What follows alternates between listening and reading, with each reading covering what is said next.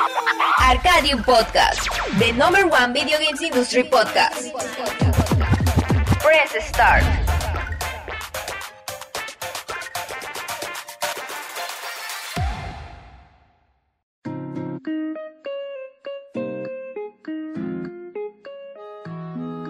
Excelente noche, excelente noche para todo el público de Arcadium Podcast. Bienvenidos a este round número 36 de su podcast favorito relacionado al mundo de los videojuegos. Estoy muy contento y les doy la bienvenida en esta noche especial y particular a todos los que están en vivo. Les invito a que en este momento se tomen un minuto para compartir el podcast, para que más gente venga a escucharnos hablar de videojuegos. Como siempre, no vengo solo, el hijo de Phil Spencer, el señor Tony Senpai, aquí en la casa, in the house. Adelante. Mira, primera vez que me llamas por mi gamer tag. Este, sí, mi gamer tag es Tony Senpai, por si alguien me quiere agregar. Este, pues aquí estamos, como todos los jueves, listos para, pues, para hablar de, de, videojuegos y pues, y de notas relacionadas con videojuegos. Y pues tenemos muchas notas, este, tenemos mucha derrochadera de dinero por todos lados. Compras por aquí, compras por allá. Este, el, franquicias que ganan, que llegan a marcas eh, inimaginables de dinero. No, no, no, hay mucho de qué hablar. Y además, también le doy la bienvenida al, o sea, al señor rockero, el señor cremallera, el señor Charles Ficción. ok, no sé si vamos a poner en contexto a la gente con la cremallera, pero tal vez después. pues un gusto. sí, un gusto estar aquí con todos ustedes de nuevo. Yo pensé que no llegaba, pero sí llegué.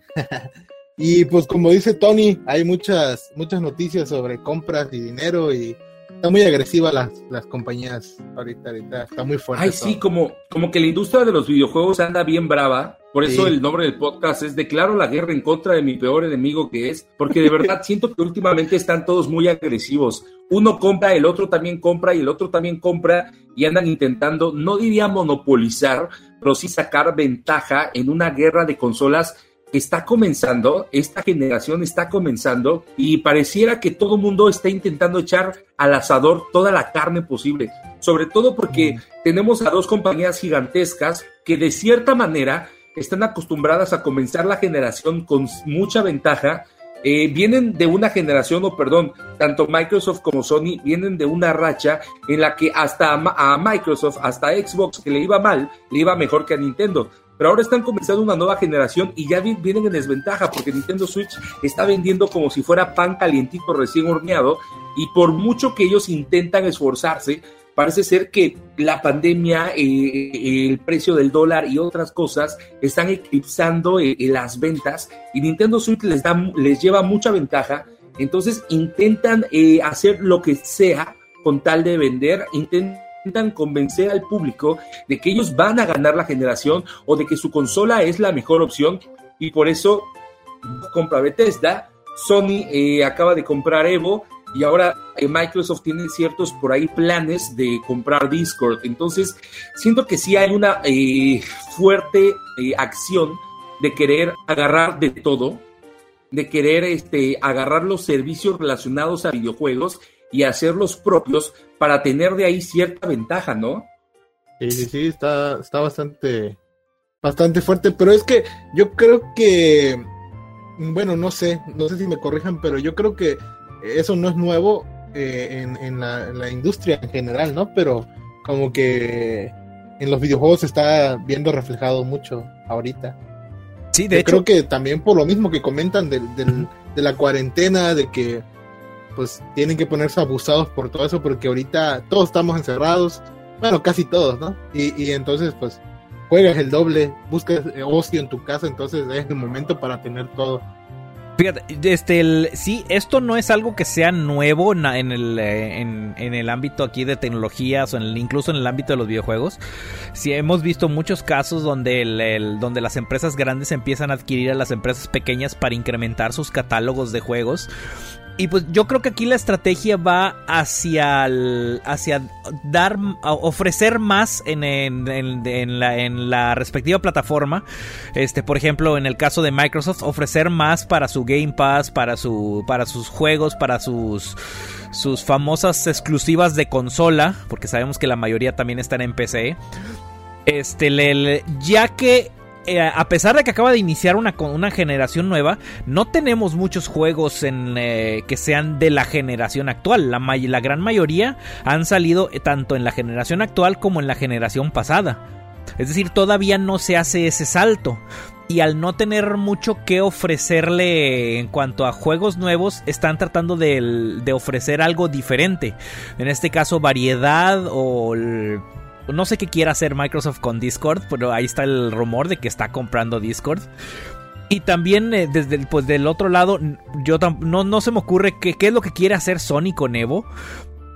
Para los que no saben qué es Evo, Evo es una serie de torneos este, que se hicieron muy famosos, que son torneos de principalmente de juegos de peleas, eh, juegos como Street Fighter, juegos como Smash Brothers, este, juegos este Tekken, lo, lo que haya, lo que, lo que esté vigente y tiene su, su, gran comunidad que año tras año hacen torneos. Estos últimos años, pues, este último año, perdón, no se, realizó, no se realizó el evento por lo mismo, por la, por la pandemia que nos tiene a todos encerrados.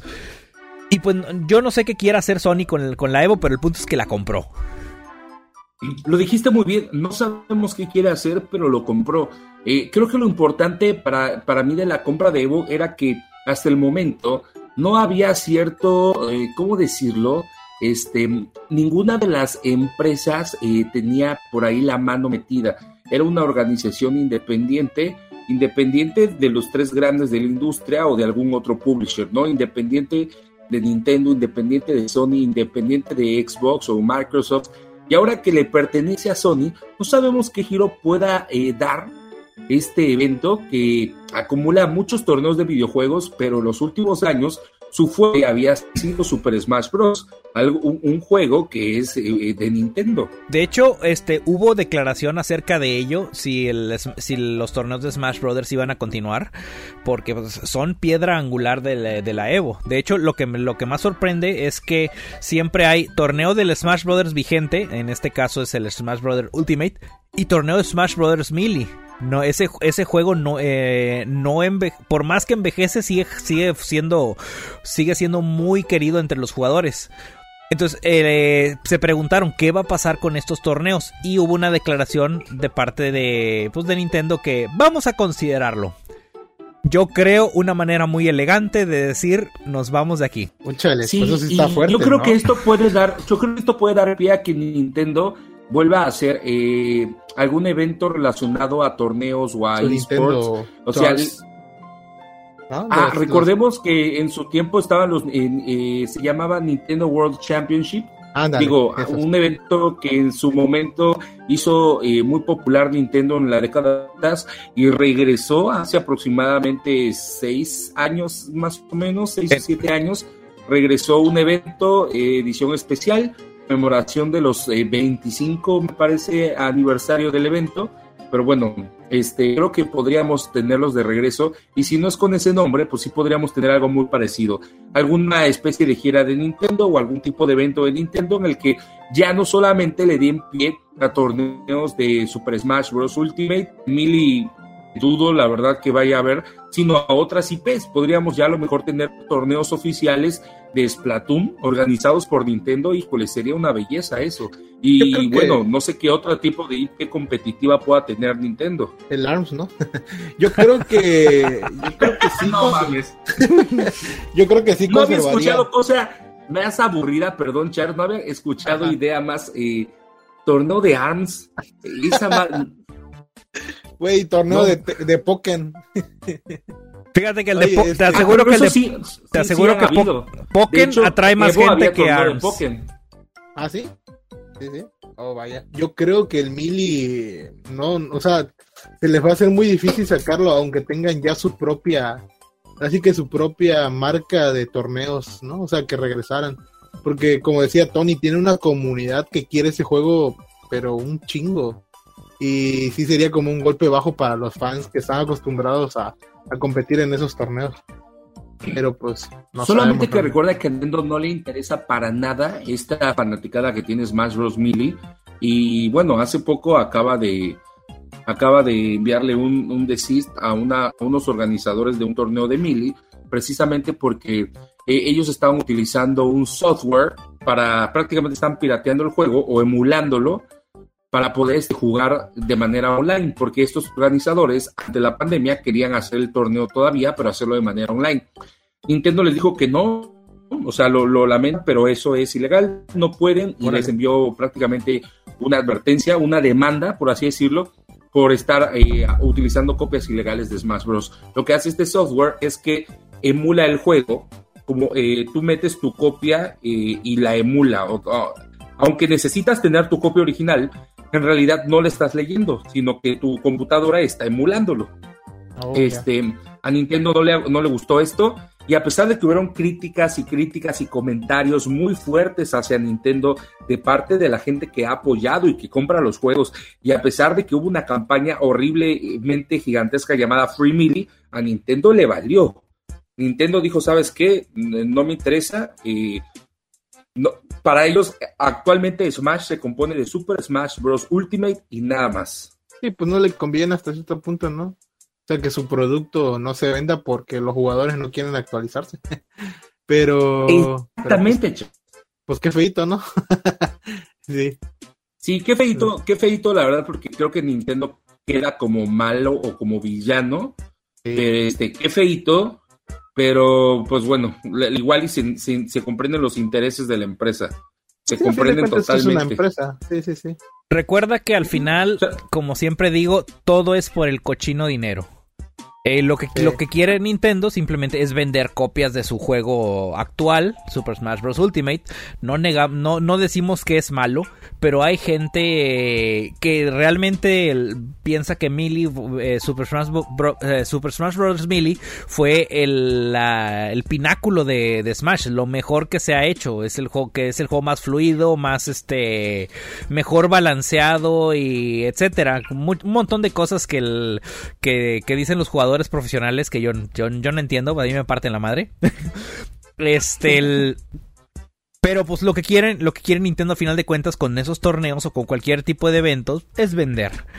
Y pues si no le si no le compran, si no si no promociona su producto actual en un torneo, pues no no no le sirve que existe ese torneo.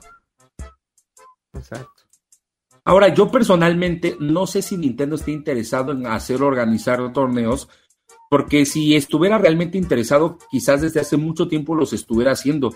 Yo creo que ante, híjole, ante la imposibilidad de Nintendo de estar en Evo, va a tener que considerar eh, unirse a otro tipo de torneos y que hacerlos sus oficiales o que otra organización salga para organizar torneos. No sé, se me ocurre que a lo mejor los organizadores de The Game Awards o de E3 o de otro evento eh, se metan a los esports y que Nintendo participe o lleve sus torneos para allá. Ay, mira, ahí hay, otro gran problema. Este, los torneos, los que se hacen, el, los que no, no organiza Nintendo, los que se hacían, por ejemplo, en la Evo, ya tienen su conjunto de reglas a la, eh, eso que son no son reglas oficiales, no son reglas que tú tengas eh, que tú programes en el que tengas programadas en el juego, sino son reglas que los jugadores se han puesto de acuerdo, que más bien concuerdan que es lo más justo. Que por decir eh, pelean a tres vidas con ocho minutos de tiempo en determinados escenarios sin ítems y pues si Nintendo mete mano va eh, va a hacer lo mismo que ya hizo en una ocasión con un torneo. Este hizo las reglas que Nintendo quería y que se ocupen todos los ítems, que se ocupe todos los escenarios. Y pues a la mayoría de los jugadores profesionales eso no les gusta. Este, le, Y, eh, o sea, no es que Nintendo no quiera hacerlo, simplemente como que no tiene la popularidad para, para, pues, para hacerlo no, tendrías ahí a los jugadores reconocidos este, el de, Smash como Zero, como este MKLeo, como este, ¿cómo se llama? Mewtwo King. Este, el, pues que al final no se dedica a eso, ¿no? O sea, realmente no es su giro. Y, y, de hecho sí, o sea, sí es un golpe bajo para las personas, como dices tú, profesionales, que se dedican como tal a competir en, en torneos de Smash porque sí, es seguro que va a cambiar las reglas, o sea, definitivamente. O sea, y eso no les va a gustar. Y si por, sí no tienen la popularidad de organizar un evento de, de torneo de videojuegos, posiblemente sí haya muchos disgustos. Por ejemplo, lo, comparo con, eh, con los torneos de, de LOL, de League of Legends la misma empresa que desarrolla el juego este, organiza los torneos, pero hace las reglas que impone son reglas que los jugadores consideran justas y consideran competitivas. A tal grado que Riot dice voy a hacer un torneo y atrae a jugadores. En cambio, por otro lado, si Nintendo dice voy a hacer un torneo de Smash, te aseguro que no van los jugadores profesionales o los que los de más renombre no van a ir al, evento a menos de que vayan patrocinados como lo fue cuando fue y cuando iba a ser el lanzamiento de hecho del Super Smash Bros. ¿Cuál era? ¿El 4? Que creo que invitaron a... no, no, no, el, del Ultimate. Que invitaron a Zero. Eh, de, hecho, hay una anécdota muy cómica que yo, yo recuerdo de, de ese evento en el que pues estaba Bayonetta como personaje y pues supuestamente la habían nerfeado y ahí enfrente del de, de este de Sakurai el cero la usó y hizo un combo de cero a muerte ahí enfrente de, enfrente de todos en la edición beta donde estaba nerfeada. Y no, luego luego luego recibió otro nerfeo porque estaba muy muy roto ese personaje pero el punto es de que los invitaron a los jugadores estos por, pues, por eh, promoción. Como que eh, investigaron quiénes eran los mejores. Le dijeron, te pago el boleto, vente para acá y ayúdame a promocionar el juego. Está bastante chido. Interesante. Ah. ¿Sí? sí, es interesante. La verdad es que, como, como te digo, no veo yo a Nintendo organizando torneos o, no, o que no se hagan populares, la verdad. Probablemente Nintendo llegue a considerar estar por ahí en Evo y en caso de que de que Nintendo desista y es incierto. Recordemos que Nintendo no es una empresa predecible.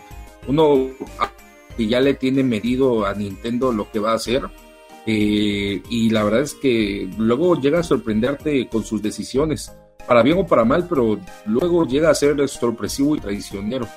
Bastante, de hecho, este el el, eh, bien bien eh, conocemos que Nintendo es muy celoso con sus franquicias, es muy celoso con, con permitir este pues permitir que se involucre al, a este un tercero y de repente pues ya, ahí lo vimos muy amistoso con Microsoft diciendo sí está bien que venga Banjo Kazooie Smash este o, participando en, los comerciales de en los comerciales de este de Minecraft diciendo que, que juntos era mejor y, poniendo a gente en el Switch jugando con gente en el Xbox. Y pues de repente tenemos este otro lado donde no, no quiero que jueguen Melee en línea. No, no quiero que jueguen el Project M. Para ah, otra. Para los que no saben qué es Project M, es una modificación del Smash Brothers de, de Wii, el, el, tercero que salió. Eh, donde trataron de, emular ese el motor del, del Melee. Es decir, el, el, Smash Brothers del, del Wii, pero con la jugabilidad del Melee es muy popular también entre la, entre la gente que está bien metida en Smash. Y obviamente, pues al ser una modificación, pues está bien tachada por Nintendo. Sí, pues es. Pues no sé, es como que agarran algo que tú hiciste y lo. Lo despapayan hasta cierto punto, yo creo. Por ese lado los entiendo un poco. Pero sí, son muy, muy, muy, muy. Por ejemplo, hubo esa ocasión, ¿no? De que hasta tus streams creo que empezaban a cancelar, ¿no?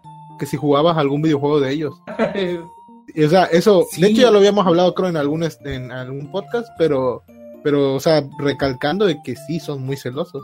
Sí, y, yo creo que el, problema grave de Nintendo es que realmente a veces no entienden las nuevas tendencias o la nueva tecnología. Es decir, ellos eh, son muy cerrados de mente, muy cuadrados, y a veces las cosas nuevas este, no las logran asimilar. Lo que dice Charles es que eh, en algún tiempo Nintendo, eh, pues a todos los que creaban gameplays o hacían streams de videojuegos, él reclamaba, Nintendo reclamaba los derechos de autor. O sea, tú lo estás jugando, pero es mi juego. Y tú no puedes ganar dinero jugando mi juego porque yo lo hice. O sea, ese dinero que venga para mí. Y la gente que subía videos eh, relacionados a Nintendo, eh, así subieras un Pikachu chiquito en, la, en tu video, ya no monetizaba, o bueno, monetizaba, pero se iba para Nintendo. Entonces muchos, muchas personas decidieron, ¿sabes qué? Fácil, no jugamos nada de Nintendo, que no aparezca, pero ni medio logo de Nintendo por acá. Y dejaron de hablar de Nintendo, porque Nintendo no comprendía este pedo de los streams. Ahora que ya pasó el tiempo, que ya Nintendo, alguien, yo creo que en su momento Reggie fue hasta allá a Japón y les digo, oigan, espérense, la están cagando. Ya cambió la situación y ya Nintendo actualmente ya no lo hace, ya cambiaron esas políticas medio, medio mañosas que tenía Nintendo. Pero te digo, yo creo que no es que en realidad quieran ser malos, sino es que no lo entienden. Me, parece que en esto de entender al público, el más allegado es, este, es Microsoft. Phil Spencer, que yo a Phil Spencer me lo imagino acá en un eh, parque de patinetos, así llegando, diciéndoles, ¿qué onda, chavos? ¿Cómo están con su patineta también él? Y de repente... buen pedo Ajá, te hace un black flip o como se llaman esas mamadas y no manches, los deja todos enamorados. Ese es Phil Spencer. No mames, güey. Phil Spencer es el maestro recién graduado que se mete a dar clases. Es todavía, el buen pedo, güey. Ajá, todavía conoce a la gente, todavía es, medio chavo. Todavía, es el amigo de los niños. Todavía es un poco humano, güey. Es que mira, eh, hablando de eso, Phil Spencer lo que tiene es carisma, bastante carisma. Que era lo mismo que tenía Reggie. Este, no podemos negar que cuando estaba Reggie como presidente de Nintendo de América, este, ah, era otro pedo. tenía, o sea, tenía carisma, tenía, tenía un espíritu, un eh, ¿Cómo, decirlo? Un espíritu, una manera, un estilo. todos los anuncios de Nintendo tenían su propio estilo por, el mismo Reggie. Porque lo, si tú lo ves de lejos, tiene una cara de cagado, de, que tuve un, mal día, pero él te decía, ah, no, todo está, muy, todo está genial, vamos a jugar. De hecho, eso lo usó en una conferencia. Este, no me acuerdo de, de, de qué consola estaba anunciando. Y era como que era el, pues después de un lanzamiento grande y dijo, yo soy Reggie con una cara enojado y estoy feliz. Y luego ya te decía que le estaba yendo bien en ventas, bla, bla, bla, bla, bla. Pero pues desde que se fue Reggie, se perdió algo que, el, algo que no, que no han sabido recuperar y como tú me este como mencionan este Nintendo se, se queda muy atrás o no entiende las tecnologías ya ves que tuvieron que pasar tres generaciones de consolas para que empezara a entender cómo funciona el online estable y bien hecho y pues todavía no, no, no, no, no, logran que hacerlo funcionar bien, por ejemplo, en Smash. Este, le, y, falta todavía. y en el caso del, de los streams, no se dan cuenta que el stream es una publicidad enorme. Este, si tú como jugador ves, ah, mira, están jugando el juego, este, a ti se te antoja a veces jugar el juego y vas y lo compras. Y ha, habido gente, ha habido empresas que hacen lo contrario. Le envían el juego al streamer y ahora le ponte a jugarlo. Sí, yo creo que es lo, es lo más usual últimamente, ¿no? O sea, que los streams, eh, los streamers grandes, sus juegos son gratis prácticamente. Tony acaba de decir que Phil Spencer es el nuevo Reggie. Prácticamente. Tal vez. Pero. Tal vez. es, que realmente yo, yo lo que he visto en ahí es que con, eh, con, Phil Spencer es que el, el, vato tiene carisma al hablar, como lo, describió ahorita Charles, es como que el tío bonachón, que, el, que te dan ganas de, de, de, echarte una cheve con él o que, sabes que te va que te vas a que, el, que te va a dar que te va a sacar a pasear en su troca o algo así, no sé. que en tu cumpleaños te da dinero. Ándale, es, el, es, el que te da el billetito de 500 así de que feliz cumpleaños, no le digas a tu mamá. ¿Qué juego Spencer es el tío que cuando todos te dan calcetas y ropa, él llega con un videojuego. Ah, huevo, sí, sí, ese es el tío Spencer, güey. Güey, ¿cómo será ese güey con su familia, güey? ¿Realmente será buen pedo así de qué onda? No, Llegará pues, y le dirá a su esposa, mira, toma 10 mil baros, ahorita comprar lo que quieras. Pues la verdad, quién sabe. A final de cuentas, pues es, esa imagen que vemos es la imagen pública. A lo mejor ya, ya, se dieron cuenta que les está funcionando y le dicen, ¿sabes qué? Mantente, este, pues mantente así. ¿Te imaginas que ya detrás de cámara se quita el cabello, güey? Se le caen así los dientes, todo arrugadito el vato. Güey, como el Joker, güey, con un, con un gas para la risa, para que ese güey sea buena onda, güey. Hace de... Viene una cámara, viene una cámara, inyecten el Venom a Phil Spencer. Ya vieron que sí está funcionando, no sopas. Oye, nos acaban de caer 100 estrellitas del buen Rodrigo. Nos dice, eh, nos dice, Nintendo no sabe, lo, no, sabe lo que hace. Cualquier idea para mejorar amerita una demanda al que lo intente. Güey, sí es cierto. ¿Sí? Se mama, se mama. Es verdad. Es más, nosotros en cualquier momento podríamos recibir una demanda de Nintendo por. Oye, sería un honor. no mames, no creo que sea un honor, cabrón. Yo me sentí, me sentí feo cuando Warner, Warner, chica tu madre, pusimos un pedacito de un video de M2M y por eso nos borraron un video. Sí, güey, te lo borran. Yo creo que algo sí tuve que, en un stream, me acuerdo que tuve algo que ver con Warner y ni siquiera fue de que a veces te preguntan, ¿quieres eliminar el video o te lo muteamos? No, güey, me lo borraron directo, así me lo borraron, así bien culero. Pues ya ven, ya, ven lo que pasa en Fortnite. este, en Fortnite tuvieron que incluir una, una función para, para mutear los bailes que tienen eh, que tienen que, son, que tienen fragmentos de canciones con copyright de tal manera de que si mm. alguien los hace no se oyen en tu consola porque si se oyen, oh, estás infringiendo el copyright. ¡Pum! Vas para abajo. Sí, es cierto. Yo no me di cuenta, sino en la primera vez que hice stream de Fortnite, acaba de comprar el baile del Rick Roll. Ah, no, el Rick Roll. El Never Gonna Give You Up. Valió madre ese stream también. sí, güey, es muy peligroso. De hecho, yo tampoco sabía, de hecho no sabía esa función que existía. ahí, ahí, sí, en Fortnite. de hecho, tuve varios streams de Fortnite cancelados. De hecho, en Fortnite tienes, te, te da la opción de, de que se oigan todos los bailes, que se muteen los bailes que tienen copyright, o simplemente se, o mutear incluso todos los bailes. No, el, hasta eso es muy accesible en cuanto, en cuanto a sus opciones. Pero esto lo hicieron principalmente por los streamers, para no tener ese problema de, es, ese problema de que te bajen el video del copyright nomás porque un güey se paró a tu lado y se puso a bailar un bailecito con un pedazo de una canción con copyright. Pues se dan cuenta que Fortnite hace todo bien. O sea, yo siento que así falta como una semana para que a todos los que tienen cuenta en Fortnite les empiecen a aplicar la vacuna del COVID. O sea, así buena onda es Fortnite. salven a esos cabrones antes que a cualquiera, güey. No, oye, salió un reporte esta semana, ¿eh?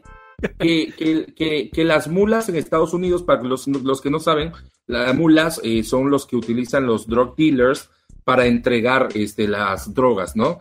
Que en Estados Unidos me parece que los dealers le pagaban a, muchachos menores de edad para que hicieran estos, estos envíos, es decir, dejo la droga aquí y una persona llega y la mueve a otro lado para que otra persona la reciba.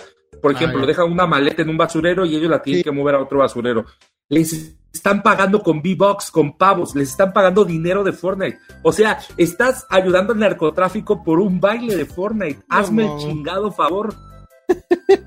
Güey, está muy cabrón eso, está muy, muy cabrón. No, está muy cabrón, güey. Por, por una skin de Chun-Li te metiste en narcotráfico. Ah, no, pero estamos hablando de la skin de Chun-Li, güey. Ah, es la skin de Chun-Li, güey.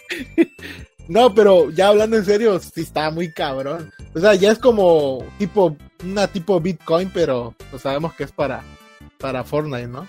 Pues de Imagínate, güey. Es, como una criptomoneda esa madre ahora. es que, eh, eh, más, que, más que eso, es la versión moderna de ven, tengo dulces. Ahora es ven, tengo pavos.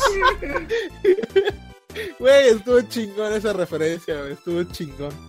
Hablando de Fortnite, antes de que comenzáramos eh, el podcast, eh, empezamos riéndonos porque eh, Tony y yo tenemos una queja.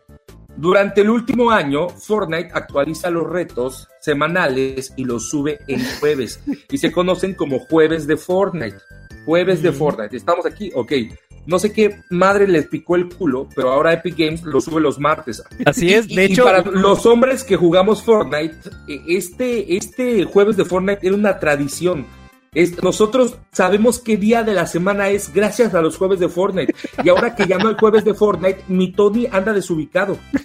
Tony no sabía qué día era. Tony no sabía qué día era. Sí, a todo porque hoy no hay jueves de Fortnite. Ese es el problema. Historia real. Nosotros los hombres Historia real. Para nosotros los hombres, los jueves de Fortnite era como nuestra menstruación. Sabíamos qué día del mes era gracias a los jueves. Nos volvimos irregulares, güey. Ajá, es como como que la menstruación de todos los hombres se, se combina y todos menstruamos los jueves, ¿sabes? Dios mío, Tony, ¿qué te está pasando? Es que cambiaron los jueves de eventos. Sí, y ahora no, pues ya valió madre eso. Sí, ahora fue el martes y por eso andaba viendo, eh, realmente andaba desubicado. A pesar de que es jueves de podcast y ya estábamos en, ya juntándonos para el podcast, por alguna razón se me fue el avión y no sabía, no, Pensaba que era otro día que no fuera jueves. Se te fue el Battle Bus, se te fue el Battle Bus. Se me fue el Balbus. Ah, oye, está, está bonito ese, ¿eh? Para decirlo ahora, en lugar de se me fue el avión, se me fue el Battle Bus. Ah, Oye, en serio que necesitamos hacer un diccionario de, to- del- de las de las frases Glosario y de ocurrencias. Glosario, ándale. El glosario de Arcadian, güey. Glosario de Arcadium, me gusta un chingo, ¿eh? Oye, por ahí dejó un comentario Luis Daniel Acosta, ¿alguien lo quiere leer? Ah, voy, permítame. Ah, Eh, aquí lo tengo abierto. Dice, a mí lo que más me enojó un poco de Nintendo fue el caso de los Joy-Cons con la temática en eh, con temática en honor al streamer Ética. Las ganancias iban a ir a donación a una fundación para lucha contra el suicidio, pero Nintendo se, se apareció y amenazó al creador de la, de la idea con demandarlos y no dejaba de venderlos. Nintendo siendo Nintendo. No los amenazó, ojo ahí, no lo amenazó. Manda una carta diciendo que, oye, lo que estás haciendo no está bien, nosotros no lo aprobamos en- y esto admite una demanda. Entonces, un des- deja de eso es una hacerlo porque... amenaza. Es una amenaza sutil. Pero es que lo dice feo, lo dice como, no mames, llegó Nintendo acá como el T8000 a... eh, no, no, no, en realidad manda una carta y dice, te podemos demandar, no lo hagas. Eso es lo que, Y- se, y- lo que se conoce como un cease and desist. Es detente y desiste. Mm. Así es. Sí, sí, es, como- es una pequeña advertencia, ¿no? O sea, se- seamos sutiles y, y, bueno, si lo vuelves a hacer, pues ahora sí, ¿no? Te mandamos una demanda chida. Es una, una advertencia formal. Ándale, sí, sí, sí. Pero sí, o sea, Está- se da al... Aunque, aunque uno quiera hacer cosas bien, si no tiene la, la aprobación de Nintendo o están haciendo algo con algo que pueda parecer este incluso ilegal, pues ya sabes, se los enchorizan. Van a decir, no, tú no. Sí. Sí, y en realidad Nintendo, o sea, no fue como muy brusco, sino fue realista, ¿sabes qué? O sea, no aprobamos lo que estás haciendo, eh, no puedes este, modificar nuestro, nuestro hardware, abrirlo y así como si nada, y revenderlo y con otro nombre aparte, modificó hasta el logo. Eso Ah, es lo no, que pues a. Nintendo no le gustó. Yo, Sí, yo sí. entiendo, y de verdad que entiendo que en realidad sí sentí que se pasó un poquito de lanza Nintendo, pero en realidad no hay que verlo como, güey, se pasa Nintendo, pinche Miyamoto, lo odio. No, no fue Miyamoto. Cuando hablamos de Nintendo hablamos de los abogados, de la gente de traje. Ellos son los que toman ese tipo de decisiones. Así es, de Nintendo como empresa. Y no son los únicos. Recordemos que hace poco también este Sony eh, le, le- le metió demanda. Bueno, le metió primero advertencia que se detuviera al, al, al conjunto de personas, la empresa, o no, no sé si se organizaron como una empresa, que querían vender los faceplates para el PlayStation 5. Con eso de que le podías Exacto. quitar las, la, la carcasa blanca, el, el cuerpo, el- el- la parte blanca, fácilmente para poder darle limpieza, pues se les ocurrió la, la idea de, de vender eh, carcasas customizadas o de diferentes colores para que pudieras personalizar tu consola. Pues no le gustó eso a Sony y fue le- le- igual, les dijo, ¿sabes qué? No te metas con mi hardware, lo estás alterando, así que detente y desiste. Detente y desiste. Desiste. Así de fácil. Sí, o sea, no solo es Nintendo, sino es cualquiera. O sea, no puedes alterar el hardware, cambiarle de color. Si, si Nintendo aproba- apro- aprobaba los Eticons mañana, todo el mundo iba a hacer lo mismo. Iba a comprar Joy-Cons, eh, pintarlos de otro color y revenderlos más caro. Y aunque no fueran para caridad, o dije, es que va a ser para caridad. Bueno, todo el mundo lo está haciendo y a Nintendo eso no, no me conviene. O sea, ¿por qué compras ese hardware? Yo te estoy vendiendo el hardware original. Exacto. No, no entiendo en realidad, eh, no entiendo, seguramente hay algo más en el fondo detrás de todo esto. No, no tanto porque Nintendo este, quiera vendértelo él de ese color, sino porque le preocupa que la gente abra los Joy-Cons, que altere el software, ese tipo de cosas es lo que a lo mejor no le pareció.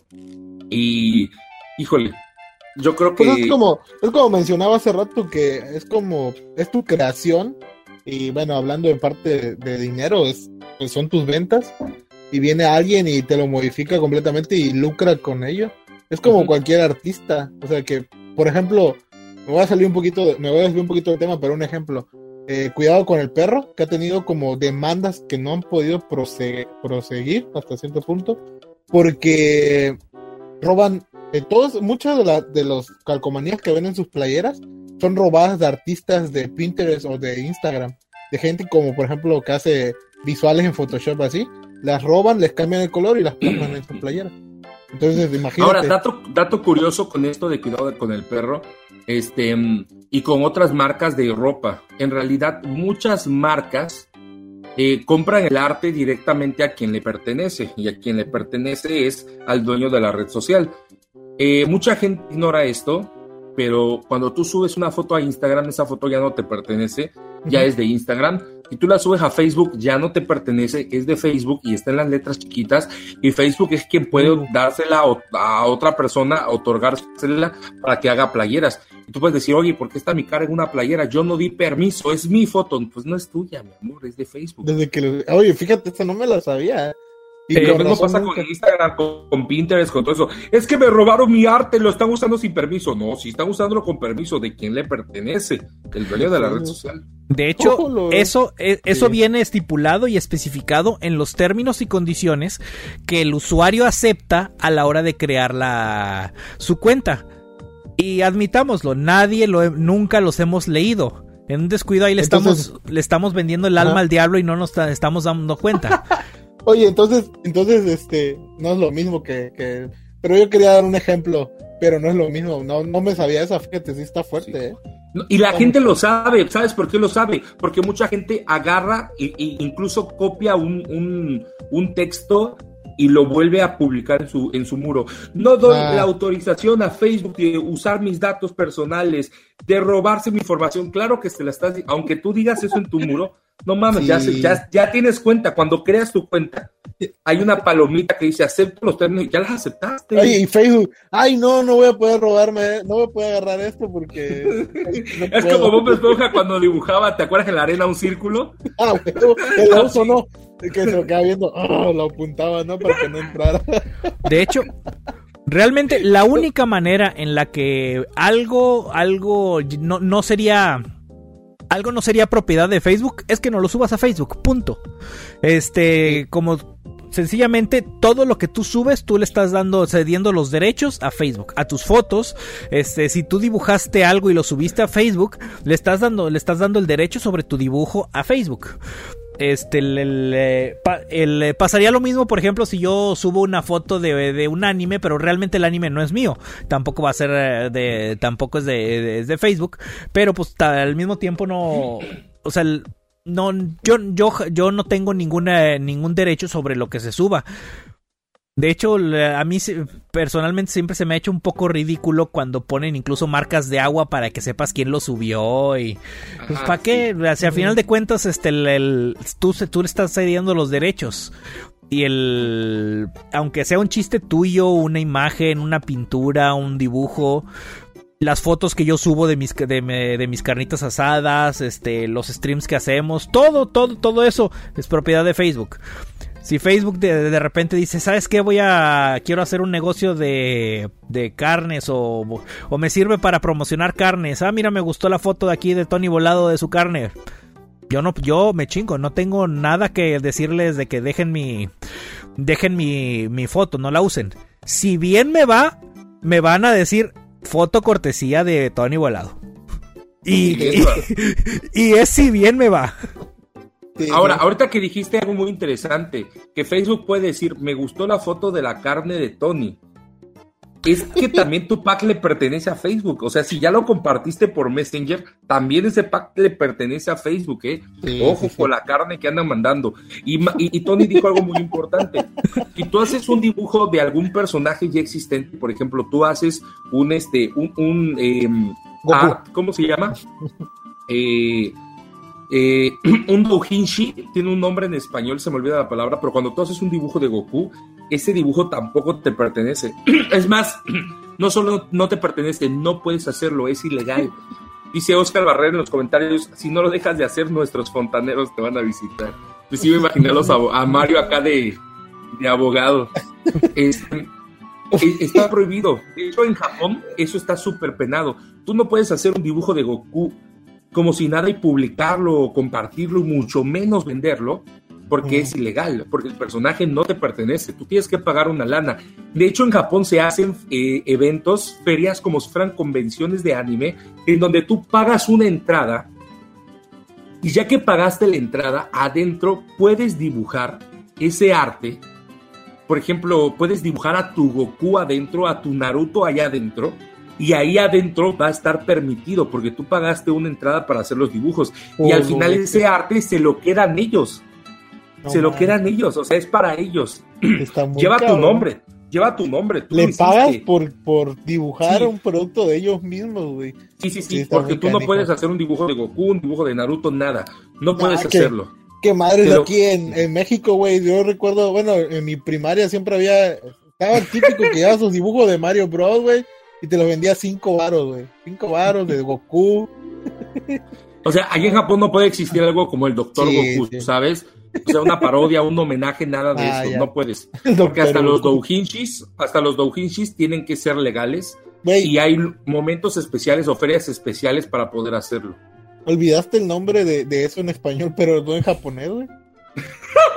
Está muy cabrón, güey. Es lo más otaku que has dicho. Es lo más otaku que se ha registrado en el podcast hasta el día de hoy, güey. bueno, este, eh, ahí quedó el dato, Scott. O sea, tú haces un dibujo de un personaje japonés, llámese Mario Bros, llámese Goku, llámese etcétera, es ilegal. No puedes hacer un dibujo de ese personaje, un arte, un, no puedes hacerlo. Bueno, algunos dirán Mario no es japonés, es italiano. No, sí, me refiero a Mario Bros es japonés por la nacionalidad, no por la etnia del personaje, de dónde viene. Es correcto. De hecho, los japoneses tienen una cultura mucho más avanzada, mucho más respetuosa que el que la gran mayoría, si no es que la si no es que no son los, más respetuosos de este de este planeta, o sea, allá tú puedes, tú, por ejemplo, si tú viajas en metro, en el metro nadie habla, ¿por qué? Porque todos respetan el, el todos respetan el silencio de los demás, saben que algunos pueden llegar cansados, puedes ver que un par de niños se suben solos al metro y dices, oye, pues ¿y estos niños por qué están, eh, por qué están solos? ¿Quién los están cuidando? No se dan cuenta que en realidad todos los están cuidando. O sea, es una cultura totalmente diferente a lo que estamos acostumbrados nosotros. El mexicano es un des... sí, la neta. Otro dato curioso o dato, Scott, si lo quieren este, eh, ver así sobre los artes que, hacen o las cosas que, pasan en Japón. En Japón, tú modificas tu partida de Pokémon y te puedes ir a la cárcel.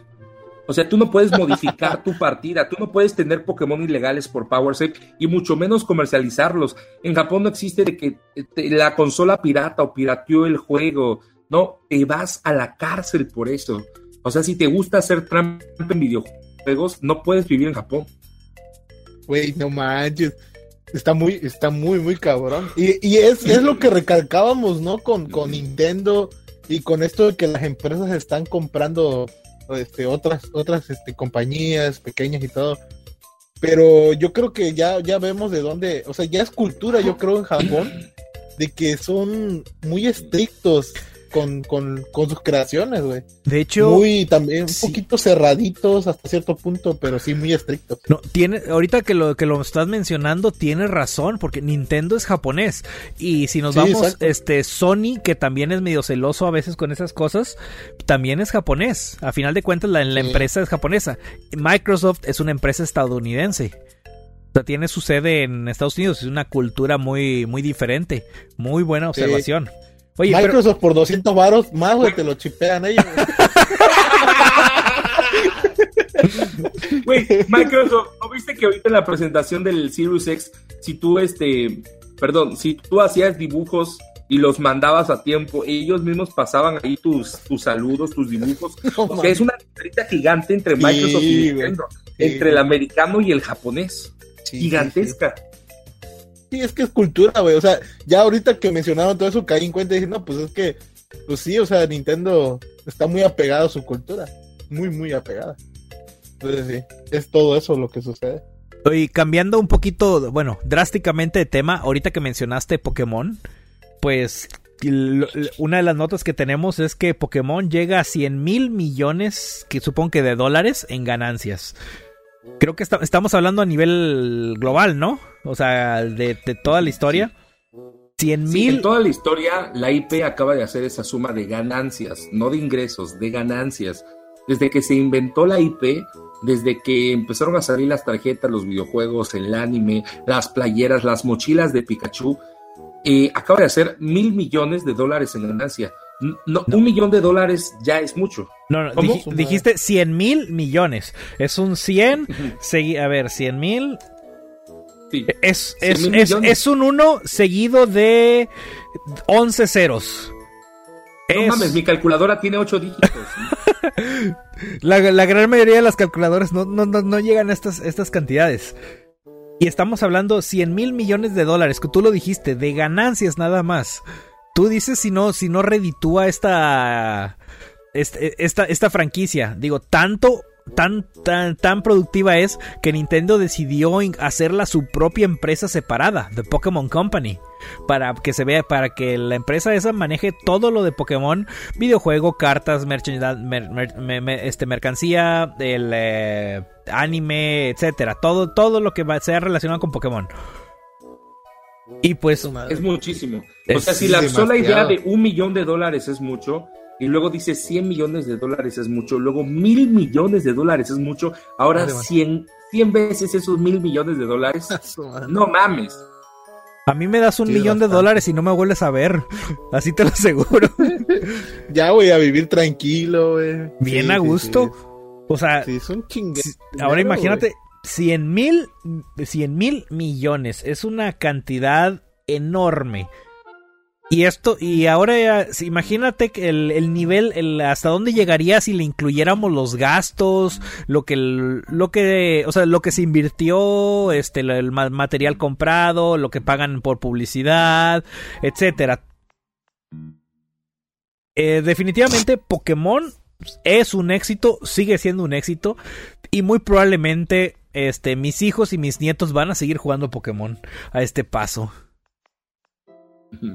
Sí, a menos que las mamás vuelvan a decir que es del diablo, la neta es que Pokémon es una franquicia a la que le veo otros 25 años más de vida sin ningún problema. Sí, eh, indudablemente. Este, aunque no, no creo que las mamás digan que es del, o sea, les, les, haga, les salga la jugada de que decir que es del diablo. Si no les funcionó cuando era una franquicia pequeña, ahora que es un monstruo. Sí. Sí. No, y sobre todo porque ahora las mamás juegan Pokémon Go. Mi mamá juega Pokémon Go. Sí, hay gente, hay gente grande. Yo me recuerdo haber ido una vez a, a, Mérida, todavía cuando no empezaba esto. Y se veía mucha gente reunida en la catedral sí, en la parte del centro, porque ahí habían eventos de, de Pokémon, güey. O sea, y eran gente, eran, por ejemplo, me tocó ver señores ya muy grandes, como de 70 años, jugándolo, güey. Y sí me llamó mucho atención eso. A mí me consta. Un saludo a Manuel Navarro. Manuel Navarro ahí dice, este, hola pana, hola mi querido Manuel. Mira, este, eh, lo que te decía, de, lo que mencionas de Pokémon Go, a mí me consta. Mi suegra juega Pokémon Go y es, y es nivel más alto que yo. O sea, el, nivel más alto era el nivel 40, en el nivel 40. Recientemente desbloquearon más niveles. Pues ella ya tenía suficiente, el, suficiente experiencia como para subir tres niveles más. Y yo todavía no puedo subir al 41. Oye, ¿qué harías si tu suegra te dice, ya no puedes salir con mi hija a menos que me ganes en una batalla Pokémon? Ah, no, pues, pues ni modo, no me queda de otra más que ganarle. Pensé que iba a decir ni modo, ya se chingó ahí. No, no, no.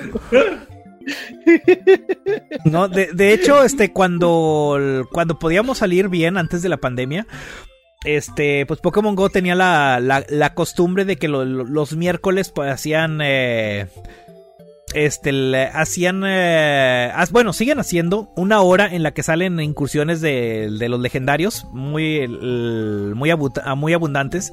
Y pues la gente de la, la, comunidad de, jugadores se organiza para hacer una ruta para tratar de agarrar la mayor cantidad posible. Porque a final de cuentas tenemos que juntarnos entre varios para primero derrotarlo, para siquiera tener una oportunidad de atraparlo. Pues cuando se armaba eso, íbamos el eh, íbamos en el carro de mi suegra, iba mi novia, iba yo y cada quien como con dos o tres celulares y ahí iba todo el escuadrón. Eh, realmente extraño esas salidas, pero pues ya sabemos, estamos ahorita en pandemia, no podemos darnos esos lujos. Sí, Debe ser gracioso porque en el mundo Pokémon que nos plantean en los juegos y, la, en las series, sí es así si es como que las decisiones se arreglan con una batalla Pokémon. Es como de mamá, quiero ir a estudiar, quiero ir a mi viaje, no puedes. Y al final una batalla Pokémon ganó, eh, está bien, tienes permiso. Es como de, no mames, jefa. O sea, de verdad tienen que arreglarlo todo a, madrazos Pokémon. no mames. O sea, de verdad, la, decisión de responsabilidad más grande recae en si un niño de 10 años te puede ganar peleando con su Pokémon. Güey, está chido, güey. No sabíamos que esa época iba a llegar y llegó. Oye, y llegó, sí. Pues hasta el... solo. Hasta el sindicato del crimen decide detenerse porque un niño de 10 años les, se, les ganó una pelea Pokémon. sí, güey. No me imagino el cártel de Sinaloa diciendo, rayos, nos ganaron una batalla Pokémon, vamos a ver. está muy culero eso, güey. Ah, su madre. Pero sí, es real. Pinche capítulo de Rosa de Guadalupe que te aventaste ahí, güey. Sí, ¿verdad? Últimamente los podcasts andan muy, muy fumados. Seguramente vamos a seguir viendo más cosas de Pokémon, más este anime, más series, más tarjetas, más películas, sobre todo, películas y juegos, que es el, negocio de, esta década, este, hacer películas y hacer videojuegos. Así que seguramente videojuegos y películas de Pokémon van a ver en abundancia. Este, y porque además la película de Pikachu, de Detective Pikachu, está chida, o sea, no está culera. la muy buena muy buena, la verdad. O sea, comparación del montón de cosas que tenemos de, películas y videojuegos, muy buena. Muy buena. si no fuera por la de Sonic, la de Pokémon sería la película más decente de videojuegos. Pero la neta, ahí sí mis respetos para la de Sonic. La de Sonic estuvo bien perra. Oye, acaban de anunciar una película de Ghost of Tsushima. Ah, sí, sí, sí, sí. Está muy interesante, pero ni siquiera he visto un ni siquiera he visto un gameplay de ese juego, fíjate. Pero sí sé que es muy bueno no mames, se ve preciosísimo. El, sí, sé, que es muy bonito, sé que está muy chido, pero no he visto más. yo, no, yo no sé mucho, pero eh, mi querido Tony me puede ayudar. que los hechos del videojuego están basados en un hecho de la vida real, ¿no? Una batalla entre japoneses y mongoles o algo así. Este, te, te, voy a ser sincero, me agarras en curva. O sea, yo lo que te puedo decir del juego es que el juego, como juego de acción de samuráis, es muy bueno. Como juego, eh, como un juego visual, es un. ahora sí voy a usar la palabra, es un orgasmo visual ese, ese juego. Yo pienso que es el tope de lo que puede hacer el PlayStation 4. El, tiene escenarios muy, muy bien diseñados, este, muy, eh, muy bien ambientados. El, el, juego llama la atención de jugarlo solo por lo visual, independientemente de que si sepas de qué trata o no trata el juego. Este, en cuanto a la, trama, te voy a quedar mal porque no he tenido la oportunidad de, jugarlo. Desafortunadamente, pues ya sabes, yo no tengo un PlayStation 4. Y es de esos juegos que al ser exclusivos, pues me limito a pues tener una consola para, para, jugarlo. Y está en mi lista, está en mi lista de los juegos que quiero jugar. Junto con Horizon, junto con el God of War, pues nuevo, es, pero es de, es de lo mejorcito que tiene Sony ahorita. El equipo que va a hacer las películas de Ghost of Tsushima, pues es el equipo de producción de Sony, o sea, el que está detrás de las películas de, Sony, la, que te guste de la última década, ellos van a hacer la película. Y, se me hace muy interesante el que hayan decidido hacer esta película, porque Sony es dueño de varias IPs que podrían pegar en cine y en televisión y una IP relativamente nueva eh, de este juego desarrollado por eh, Soccer Punch, me parece. Este mm, eh, es extraño, pero yo quiero que tiene que ver con que Sony es japonés y les gustó mucho el juego. No sé si se acuerdan que cuando salió los japoneses alabaron lo precioso del juego y lo bien plasmada que estaba la cultura de los asiáticos, de los nipones en este juego, a pesar de que el juego no había sido hecho por japoneses, sino había sido hecho por un estudio extranjero. Soccer Punch, si no me acuerdo si son gringos. Entonces yo creo que muy ajá, yo creo que yo creo que eso pudo haber motivado a los directivos de Sony que son japoneses a decir, "Oye, somos japoneses, este amamos Japón, viva aleluya la industria." este, ay, qué bonito le quedó el juego de Japón, hay que hacerle una película. Y sopa, vámonos. Sí, porque si, yo fuera mexicano y tengo que elegir alguna IP, elegiría, no sé, la historia de del Chapulín Colorado, nomás porque es mexicano y yo soy mexicano. Güey, no, no sé, no, no hay, no hay nada realmente que me guste así mucho que sea mexicano. O sea, por ejemplo, eso del, Chavo del Ocho y todo eso, casi no me, nunca me llamó la atención. ¿Nunca te llamó, neta? No, casi no, nunca. no seas mamón, Charles. Sí, veía que muchos de mi familia lo ven, pero no sé, no me hace reír, güey. Es raro. Güey, vas a estar vetado de aquí.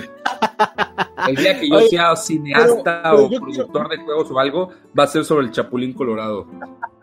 Güey, y no es por nada, pero no hay, o sea, hablando respecto a videojuegos, no hay ningún videojuego así, como tal, como están contando, que retrate lo que fue México, tal vez, ¿no? Algo de su historia. Así que es de entender que imagínate que otro país. Mulaka hablaba. Perdón, ¿Ah? sigue, sigue, sigue, sigue, sigue. Sí, que saque un juego sobre tu cultura de una manera, pues que digas, no manches, parece que estos güeyes viven aquí. Y yo creo que pasar algo así con un juego, o sea, que, que se tratara sobre México y retratara todos los colores, por ejemplo, ya es que México, según sus colores, son muy brillantes y así. yo creo que mucha gente quedaría muy alucinada igual. O sería chido. Pues mira, ahorita que mencionas eso, hay pocos juegos que usan ese tipo de inspiraciones. Este, justo ahorita Christopher mencionó uno, eh, Mulaka. Eh, Mulaka es Pero Mulaka sí fue hecho por mexicanos y está culero, entonces. bueno, ahí te va otro, uno que tiene toda la inspiración del, de lo mexicano, pero de lo mexicano casi estereotipado, Guacamili. Ese sí está bueno. El juego es bueno, este, pero si te pones a ver la, la, ambientación, este, la ambientación es del, se ve, eh, es como que el México, pero México estereotipado. Ese México de, de, edificaciones este, sencillas, sin vidrios, con cactus, con el, con el típico borracho con el zarape y el sombrerote. Es el Ojo, no estoy diciendo que nos, que nos ofenda, o al menos a mí no me ofende el, no, me ofende que el que usen esa referencia a México. A mí siempre me, me, me gusta que los juegos hagan referencia a México. De hecho, por ejemplo, Super Mario Odyssey hay un nivel que casi casi dices esto es México. Y es el México. Ajá. Y es el, y es el México estereotipado. Y si no, no, no es ofensa, pero son muy pocos los juegos que realmente uh, toman a México como una como inspiración, ya sea para tratar de hablar del folclore o para o simplemente pues para hablar del lugar. Sí, exacto. Sí. Guacamilista chido, qué bueno que lo dijiste, Guacamilista bonito. Lástima que, o sea, como tú dices, está muy estereotipado. El personaje se llama Juan Guacamole, chinga tu madre pero el juego está bonito, está, está chido, o sea, su dificultad es muy buena. Es, es este tipo de México de coco eh, que agarras como elementos del folclore y los pones solo para que se dé una impresión de cómo es México y, o sea, sí es así, pero pues no manches, no solo eso. o sea, México también tiene ciudades. sí, de hecho, acabas de, hacer acabas de hacer otra referencia excelente, el, México de Coco, de la película Coco de Disney. Es el México estereotipado. Sí, es, como si todo el tiempo estuviéramos en Día de Muertos, güey.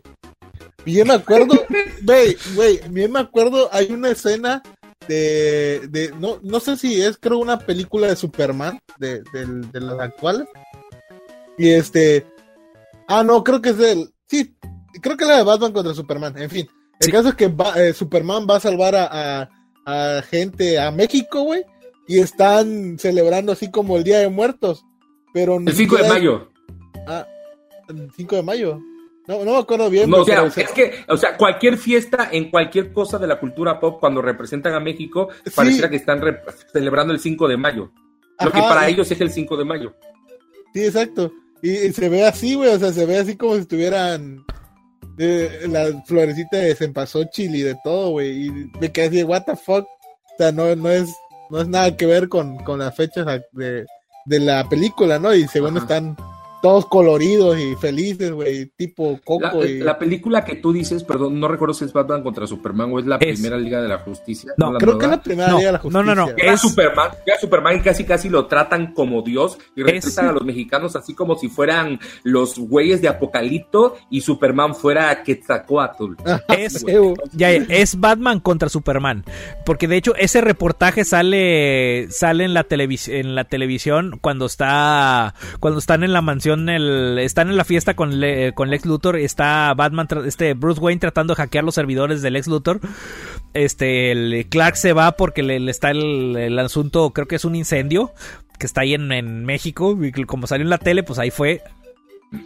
Y que es, la misma escena donde sale también esta, por primera vez sale Diana.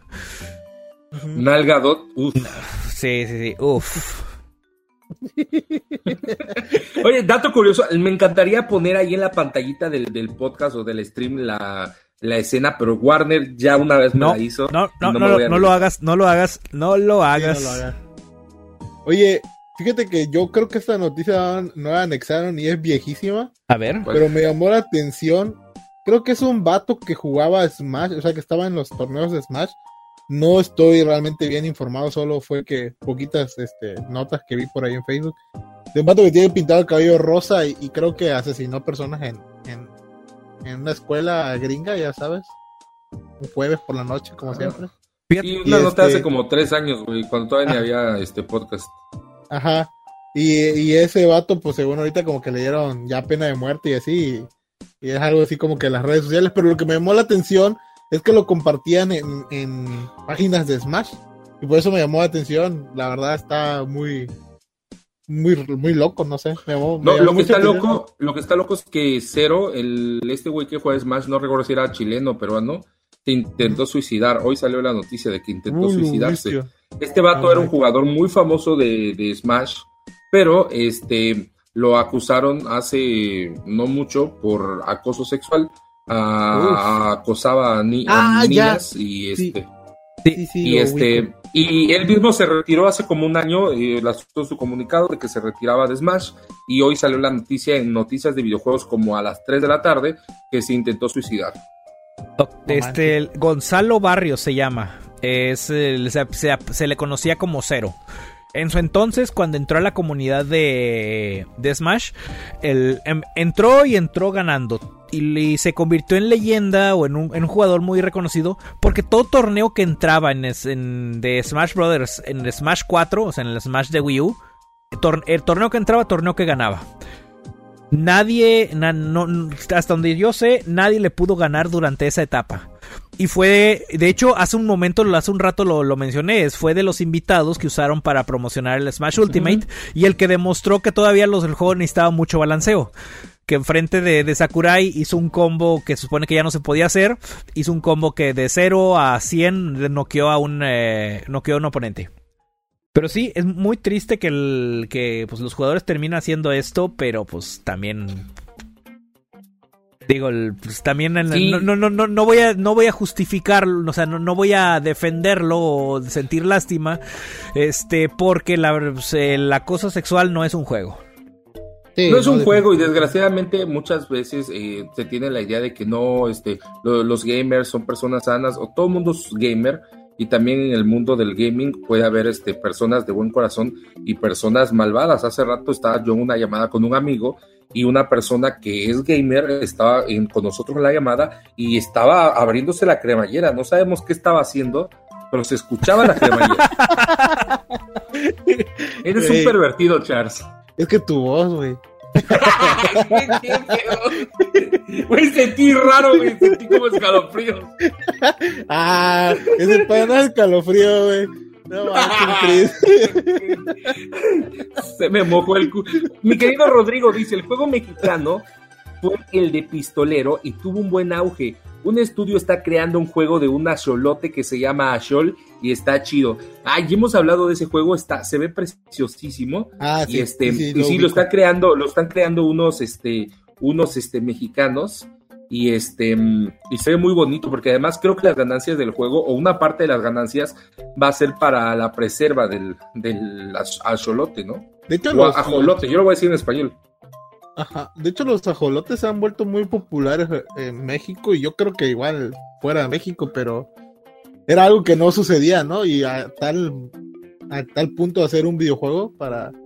Ahora sí que para llamar más la atención está muy chido. O sea, realmente, por ejemplo, ese sí es un buen punto para recalcar de algo mexicano un producto mexicano que recalca algo mexicano, güey. Sí, está chingo, está chido. Y no, me acordaba no solamente es para que, o sea, como para darle fama a la, jolote, no se trata de eso, sino de crear conciencia porque está en peligro de extinción y es una raza que solo se da aquí en México. Así, de hecho, hasta lo, vimos como un Pokémon.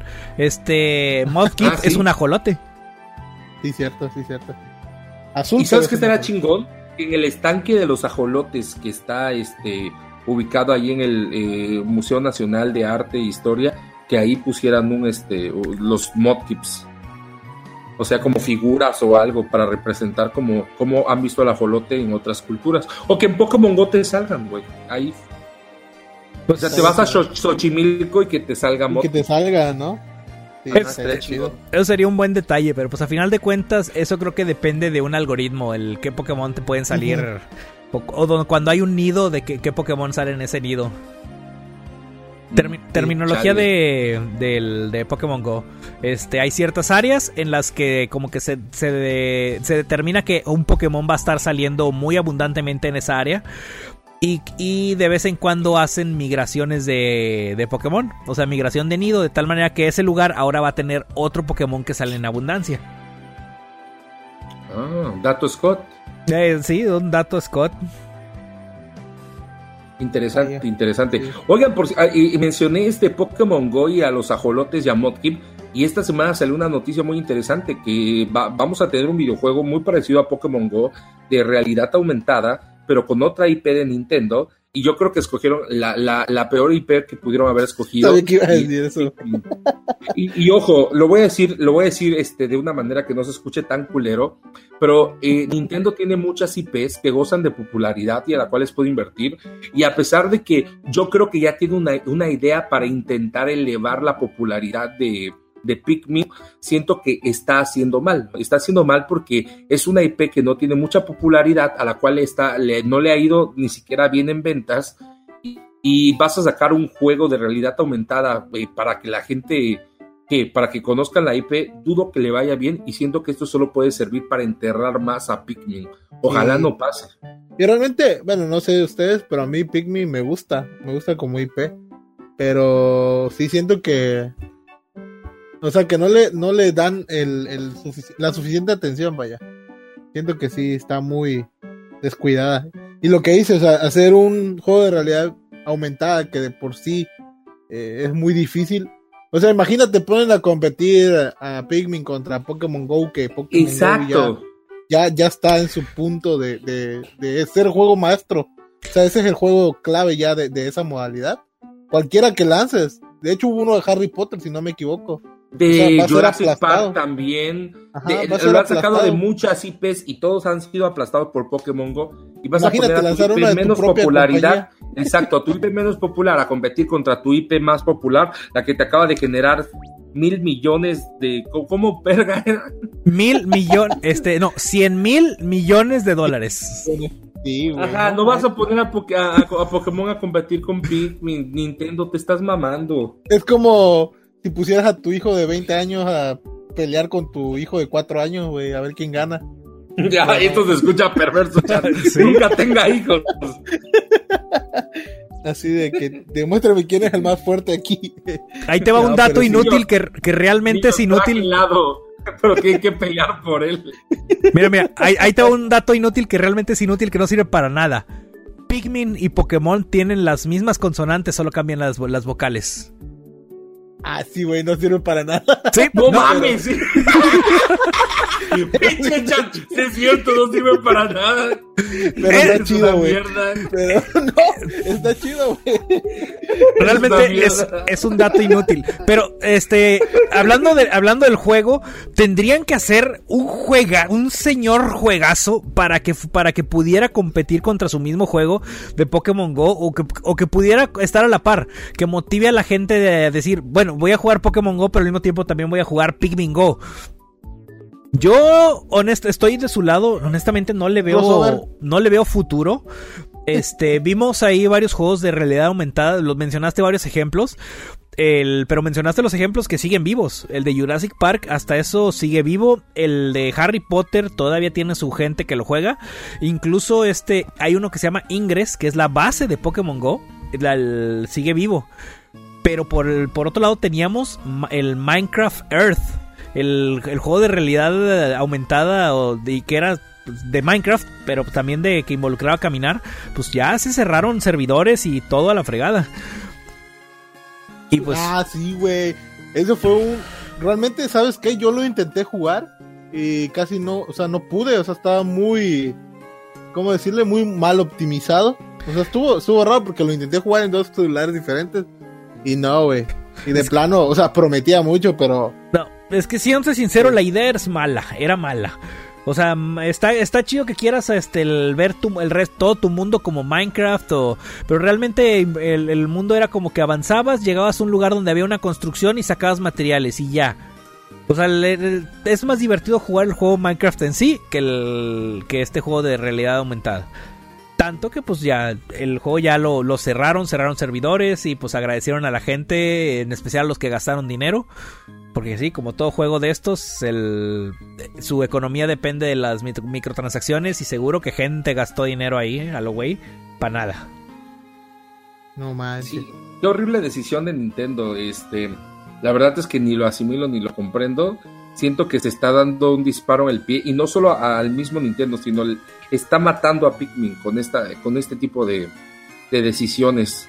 Este, por intentar darle promoción, está eh, haciendo algo que probablemente salga mal. Es como tener una increíblemente extensa baranja de personajes para Smash y meter a un personaje de ARMS. Así de pendeja es la idea de un Pokémon Go de Pikmin. Oye, esta Min Min en Smash es muy buena. De hecho, el, me gustó el personaje que, el, que, escogieron de ARMS para, para Smash, en vez de que hubieran metido a, al tipo de azul, que no me acuerdo cómo su nombre, a Springman o a la chica que es Ribbon Lady, o no me acuerdo cómo, cómo rayos se llama. No. Güey, pero sean sinceros, o sea, la gente que compró el, su pack de DLCs, pónganos ahí en los comentarios, descargaron a, a, Min Min cuando salió, la neta les ha dado de jugar ARMS, o sea, les ha dado ganas así de que no mames, qué chido personaje, voy a descargar ARMS. Ojo, ojo, eh, son, son, cosas diferentes. Una cosa es que digas qué personaje más chido metieron y que el, cómo se juega en Smash, y otra cosa es el juego, el juego original el, yo compré ARMS, yo lo tengo aquí y te puedo decir que el, es una idea. Que no lo has tocado en dos años, güey. Eso, eso me puedes decir. Que no lo has tocado en dos años. Es una idea rara que no les funcionó para nada. ¿Es, bienvenida una IP nueva? Sí, es bienvenida, tal como es Platón. Aplaudo. Pero no, pero realmente no le sirvió. No, no funcionó. No, no creó su comunidad como les hubiera gustado. Este, no floreció como, como lo hizo Splatoon. Eh, yo creo que, que Nintendo funciona mucho así a prueba y error, ¿no? Si no, ahí está la Virtual Boy o tantas otras cosas que han sido así, a prueba y error. No, y hay varias IPs que a lo mejor este, tardaron mucho tiempo en despegar y, no está mal. A lo mejor IPs como Animal Crossing, como Xenoblade, como este uh, como Fire Emblem, tardaron bastante tiempo en despegar y ya ahorita que ya despegaron y que tienen una, una base de fans muy fuerte, qué chingón. A lo mejor eh, le pase lo mismo a, ARMS, ¿no? Más adelante, en un futuro, eh, salga algún güey a decir, no mames, este es un juego de culto y nadie lo apreció, infravalorado y se arme de un séquito y saquen ARMS 2 y ARMS 3 y la mamada. Pero este, la neta, no sé, yo hubiera preferido hasta el personaje de Astral Chain o cualquier cosa antes que a Min Sí. Sí, para muchos. Yo creo que a muchos les hubiera gustado otros personajes. Pero ya veremos cuáles son los nuevos. Yo en lo personal estoy de acuerdo cuando, cuando metieron a... cuando mencionaron un personaje de ARMS. Yo no, que, no, no quería que metieran al, al Springman, al, al, que salía como, como trofeo de asistencia. Pero no, no, no, no me esperaba que fuera Min Min. En cuanto a diseños de personajes, eh, ARMS me parece que están muy chidos. Este, tiene personajes muy, muy geniales como Ninjala o esta. ¿Cómo se llama esta? La que, la que fantasean, la que, la que sexualizan mucho. Twintel. Una. Una chica que pelea, que pelea con el cabello, pero es la que más sexualizan del, juego. Tiene, tiene, diseños muy buenos de, de personajes, pero aquí lo que le pesa es el gameplay. Cuando lo jugué por primera vez, obviamente de novedoso, lo jugué con los controles como debería jugarlo. Y pues fueron dos partidas y a partir de ahí empecé a jugarlo a botonazos. Es, te entretiene el juego, pero lo olvidas. Como tú lo dijiste, no lo he tocado como en dos años. O más, eh, me atrevo a decir, eh, ya ves que ARMS fue de los que salió en su año de lanzamiento. Ya si tienes tres años sin tocarlo, así de fácil. Así como yo tengo un año sin tocar el Ring Fit, que tan caro que me salió dos mil baros y ahí lo tengo empolvándose. Güey. Qué pedo, güey. No, el Ring Fit estaba chido al principio, pero después este valió madre. A mí sí me llama la atención ese jueguito, güey. He visto gente que le jala, Pero pues el, aquí lo que más te lo que más funciona es que tengas la disciplina. Y pues a nosotros nos falla mucho. Y que también estés medio mamadito, güey, porque por lo que vi ahí, te ponen a hacer ejercicio ya después muy cabrones. Es, eh, por eso dejé de jugar Ring Fit, porque luego me decían, eh, tírate al suelo y haz una pirueta, y no mames. Haz un salto mortal y luego dos abdominales, güey. Y casi, casi. Te sacan a Sub-Zero y derrótalo con las piernas. No, está cabrón. Sí, sí, está, no, cabrón. no, al principio. se supone que eh, va subiendo de nivel gradualmente. Pero así gradualmente hay el momento en el que ya no lo puedes jugar. Como es, nadie le gana Sub-Zero. nadie le gana al Ring Fit, la neta. Sí. Es que te digo, yo creo que igual difieren eso. Era una muy buena idea. O sea, yo creo que siempre han querido combinar el... Eh, bueno, siempre, por ejemplo, el, Wii Fit también se llamaba, ¿no? Han querido como que combinar el ejercicio con los videojugadores. Pero hay que ser sinceros que el ejercicio igual es una disciplina y la mayoría de los de los gamers, y me incluyo, no tenemos esa disciplina del deporte ni del ejercicio. O sea, no, además el Ring Fit siento que el Ring Fit está programado para que, perdón, está programado, eh, no solamente se trata de, disciplina, el Ring Fit está programado para que si eres como el tipo de los comerciales, un tipo este delgado, puedas hacer los ejercicios. Pero si eres obeso, como el 90% de los gamers, va a haber muchos ejercicios que no vas a poder hacer. Muchísimos. Sí, sí, sí. Sí, o sea. Sí, porque luego te dice, junta las piernas. No mames, no las puedo juntar desde los 14 años. es más, ya no me sirve una rodilla, güey, no mames. ¿Quién diría que vendía el líquido de mis rodillas para comprar mi Switch? Dice Oscar Barrera, he visto eh, videos en YouTube donde la gente realmente baja de peso con Ring Fit o como se pues llame, y con dieta. Sí, porque son ejercicios, y eso se lo admiro, son ejercicios muy buenos, y como tiene acelerómetro y todas esas mamadas que se me olvidan su nombre, se da cuenta cuando estás cansado, cuando se te sube la presión, te cambia los ejercicios para que los adaptes, y eso está chingón. O sea, llega el momento en que los ejercicios que pues, va subiendo de nivel y los ejercicios más fuertes ya no cualquiera los puede hacer. Entonces tienes que repetir otra vez los primeros niveles hasta que ya hayas bajado como 40 kilos y puedas llegar al siguiente nivel, porque si no... Es como levelear. sí, pero híjole, yo soy de los que hacen trampa en los juegos y en este no puedo. Aquí, eh, yo, o sea, yo creo que la razón por la cual podría funcionar en algunos casos es que el, juego te pone a hacer ejercicios, pero tú no lo ves como un ejercicio, tú lo ves como un juego y te picas por seguir avanzando en el juego en vez de preocuparte por cuánto te falta del ejercicio. Que eso es algo que, le afecta a mucha gente que, que, pues, que, practica, eh, que, que, asista a gimnasios, que practica ejercicios, que se, se, se preocupan de cuántas repeticiones llevan, cuánto les falta, se empiezan a desesperar, a lo mejor lo empiezan a hacer mal y por, por lo mismo se les empieza a hacer largo, tedioso y se hartan. Y aquí el, hecho de que lo estás haciendo con un juego y el juego te está mostrando este progreso y una historia y tú vas siguiendo esa historia, este, pues te motiva a seguirlo y tú no te das cuenta que a lo mejor estás dando más de lo que darías en un gimnasio o más de lo que darías corriendo. ¿Por qué? Porque estás embobado con el juego. Y eso es real. Eso es bastante real. Sí, no, yo de verdad que sí creo que haya gente que haya bajado de peso. O sea, sí creo que la gente que tiene un, como decía Charles, que, que si hace el hábito sí pueda bajar de peso. Y este tipo de juegos sirva mucho para ellos, pero también repito, no es para todos. Aguas ahí, porque si este. Si, si te empieza a gustar al principio, por ejemplo, que haces mucho ejercicio de brazo, y llega el momento en el que te haces ejercicio de pierna, el momento en el que casi casi te pide que te pares de cabeza y a lo mejor esos ejercicios ya no los vas a poder hacer. Sí. Sí, está muy, está muy controversial. Oye, pero qué bonita se ve la caja en la repisa, ¿no? sí, se ve bonito, eh, la neta. Este, se ve, se ve muy bonito. Y el juego está bonito, está colorido, está chido. Está y es muy resistente el plástico este con el que hicieron el Ring Fit. Está muy, ah. pero muy resistente. O sea, yo ah. lo he intentado con mucha fuerza y nunca ha, mostrado que se pudiese romper. La verdad es que mis respetos para la construcción del juego, pero híjole, está, está muy caro para un juego que jugué como 15 veces nada más. y conociendo a Nintendo va a ser el próximo personaje de DLC de Smash. Cállate, güey. Ojalá no, ojalá me equivoque, por favor. Sí, güey, ojalá te equivoques, güey. Que la neta, al menos puedo decir con este güey lo he jugado. No que luego me ponen personajes de Fire Emblem, de Xenoblade, que ni, ni, ni fucking idea, porque nunca los he jugado, ¿no? O que me ponen a Min Min, no. Con este al menos puedo decir, güey, yo lo jugué. No, no necesariamente tienes que conocer todos los juegos para disfrutar el personaje. Pero bueno, ¿qué, pues ¿qué, más, pues ¿qué más, este, el, ¿qué más tenemos de notas? Ah, tenemos el, cambio de nombre de Xbox del Xbox Live.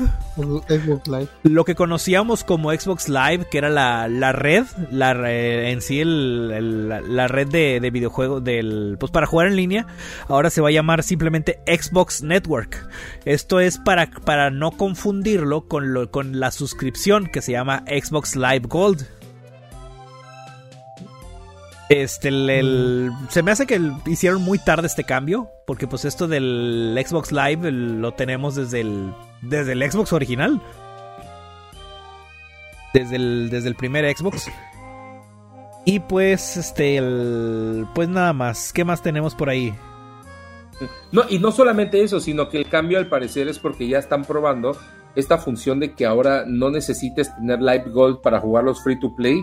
Algunas personas dicen que ya pueden jugar y otras personas empiezan a reportar de que esta actualización dentro de los datos de, la actualización, eh, por eso eh, tiene este nombre, porque ahora esto que prometió Xbox, que vas a poder jugar los juegos free to play sin necesidad de pagar la suscripción a Xbox Live Gold, eh, viene, viene implementado ya en este cambio.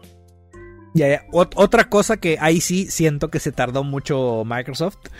El, antes, este, para poder jugar un juego free to play como Fortnite, como Rocket League, como Paladins y cosas similares, pues necesitabas la suscripción de Gold para poder acceder al servicio en la, consola.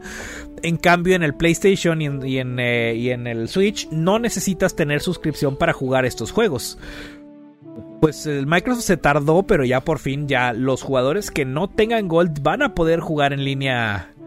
Este, van a poder jugar en línea estos juegos free to play. O sea, ya no van a necesitar comprar una cuenta o compartir cuentas, cosas similares. Y eso es un parote para los papás. O sea, para todos los, padres de familia que tenían que comprar cada mes una tarjeta nomás porque el pinche huerquillo le encanta estar en el Fortnite. Este, se van a ahorrar eso. Es una lanota, ¿eh? Sí, va, este, una lana. Este, el, pues, eh, un, simple parote. Tienes dos consolas del, de Xbox para los dos niños que tienes. O los papás más pudientes que tienen más niños. Y los quieren entretener a todos. Pues ya con esto ya no, no, no tienen que pagar tres cuentas en línea para, para que puedan jugar. Sí, qué padre. La verdad es que eso me alegra mucho y espero que ya pronto lo puedan hacer oficial y lo puedan implementar porque este e, es algo que hace mucha falta. Yo la verdad no soy, no este, este, no soy, eh, no es como que solo juegue free to play. Eh, la verdad es que yo sí pago Live Gold, yo sí pago Game Pass, pero eh, creo que eso va a ayudar muchísimo a que se popularicen más los free to play en Xbox a final de cuentas es este bienvenido. Y pues por ahí también tenemos este el rumor de que el Ubisoft, el servicio de, streaming de Ubisoft, también va a llegar a Game Pass. A su madre, ya sería. O sea, estaría chido, güey, pero. O sea, está chido, no le veo nada malo, pero sí está bien perro que Game Pass tenga tantas entradas de juegos. Está, está muy chido. Y es un rumor muy fuerte, ¿sabes? De hecho, ahorita hay una eh, oferta de juegos de Ubisoft en, en, Xbox. Y ojo, eh, antes de que anunciaran que los juegos de Bethesda llevan a estar gratis en Xbox, estuvieron dos semanas bombardeando con que estaban súper baratos, a mitad de precio. Casi, casi te vendían la trilogía original de Doom en 250 pesos. Todo para que al final, dos semanas después, te anunciaran que ya estaban en, en Game Pass, ¿no? Este, eh, y ahorita hay una súper oferta que están anunciando mucho igual de juegos de Ubisoft. O sea, lo normal, los Far Cry, este juego de los tiburones, este, los Assassin's Creed, este tipo de juegos están por ahí en oferta y pues a, eso ha aumentado todavía más el rumor de que la alianza que está haciendo Ubisoft va a ser específicamente con Xbox y de que los juegos, porque Ubisoft también tiene su eh, servicio de suscripción de juegos que se llama, ¿me recuerdas, Tony? el, no, me agarras en curva, perdón. Este, bueno, este también va a llegar por ahí a, Xbox eh, Game Pass. Game Pass Ultimate. Mm. Ubisoft Plus. Ubisoft Plus, gracias. lo siento, lo, lo googleé, lo googleé. Te mataron con el nombre, güey. Sí, sí, la, la verdad sí. Pero ahí caemos otra vez a lo, que eh, al tema que con el que iniciamos a final de cuentas, las empresas grandes, si esto es cierto, están aventando todo al asador. Y en el caso de Microsoft, están, eh, ok, ya, ya convenció, ya compró Bethesda, ya están los juegos en Game Pass. Convenció a Electronic Arts para que su, su pase, su, su servicio de streaming, este, también esté incluido en Game Pass. Si, eh, si, si consigue que Ubisoft también esté incluido en Game Pass, el Game Pass va a tener un, eh, un valor muy su, valor como producto va a subir. No, no digo su valor como monetario, sino le va a dar más valor al jugador. Sí, bastante más. Y, ojalá lleguen ahorita en Semana Santa que yo tengo chance de jugar varios juegos. No, hombre, sería una, este, un agasajo poder este, jugar varios títulos por ahí de Ubisoft. Que la verdad siento que muchos de los títulos de Ubisoft se juegan mejor en Xbox. Sí, yo igual sentía eso, sinceramente. Mira, sencillamente, de, Ubisoft, ¿qué tienes? Tienes los Assassin's Creed. Ya tienes como mil Assassin's Creed. Tienes. y, el público de Assassin's Creed es muy de Xbox, muy, pero muy de Xbox. Los últimos tres en particular, el Origins, el, el Odyssey y el Ragnarok, buenísimos. Los tres juegos buenísimos. Tienes los Far Cry, que también son juegos muy buenos. Tienes este. The Division. De, The Division eh, tengo ahí como que el. Creo que es una buena idea, pero no. No le encuentro. No le encuentro atractivo. Tiene, Hace poquito sacaron Immortals Phoenix Rising. Ese te iba a decir, tienes el Immortals, tienes este los Just Dance, o sea, hay, hay mucho que puedes escoger, muchos juegos de calidad que, vienen de la, de la firma de Ubisoft. Y si te los agregan a Game Pass, ese Game Pass, te digo, va a ser oro. Y es que de por sí ya hay varios juegos de Ubisoft en Game Pass, ¿no? Acaban de subir, creo, algunos, o, no estoy seguro, pero sí encuentras, por ejemplo, Assassin's Creed en Game Pass, si no me equivoco, y, este, y otros juegos que igual te podrían dar como señal. Será cuestión de este, ahí será cuestión de esperar a ver qué va qué va a suceder de parte del, pues, de parte de Microsoft si esto es real. Pero lo que sí es real, este, pues tenemos que hablar de, un, de una noticia, el, pues de algo no triste, sino algo que ya se espera. Es, es, el juego Gotham Knights, este juego que estábamos esperando de la saga de Batman en donde no, no sale Batman, se va a retrasar la neta, eh, como dice Tony, se veía venir. Pero no deja de ser una putada que, que, te sigan este, anunciando todas las semanas que se retrasan juegos, porque no estás seguro de por qué se, se retrasan. Es decir, desde mi punto de vista, yo no estoy seguro si en verdad hay complicaciones actualmente con el desarrollo de los juegos o si es nomás por, por fecha, porque en el caso de las películas, las películas ya están terminadas y siguen posponiendo la fecha de estreno porque están esperando como una abertura más amplia para no mermar ganancias. Y no sabemos si en el caso de los videojuegos lo están haciendo por lo mismo. Porque hay varios juegos que si hay juegos que tienen mucho tiempo que anunciaron y, no hemos sabido nada de su estreno, cuando sabemos que los juegos probablemente ya están terminados o hay juegos que a lo mejor ya están muy avanzados y no nos han mostrado nada, como el caso de Nintendo con Bayonetta, este, e, es, es bastante, bastante extraño. Esta semana anunciaron que Gotham Knights, así se llama, eh, se retrasaba. También anunciaron que el nuevo juego de Left 4 Dead, bueno, que no se llama, no es de Left 4 Dead, pero es de los creadores de Left 4 Dead, ¿cómo se llama?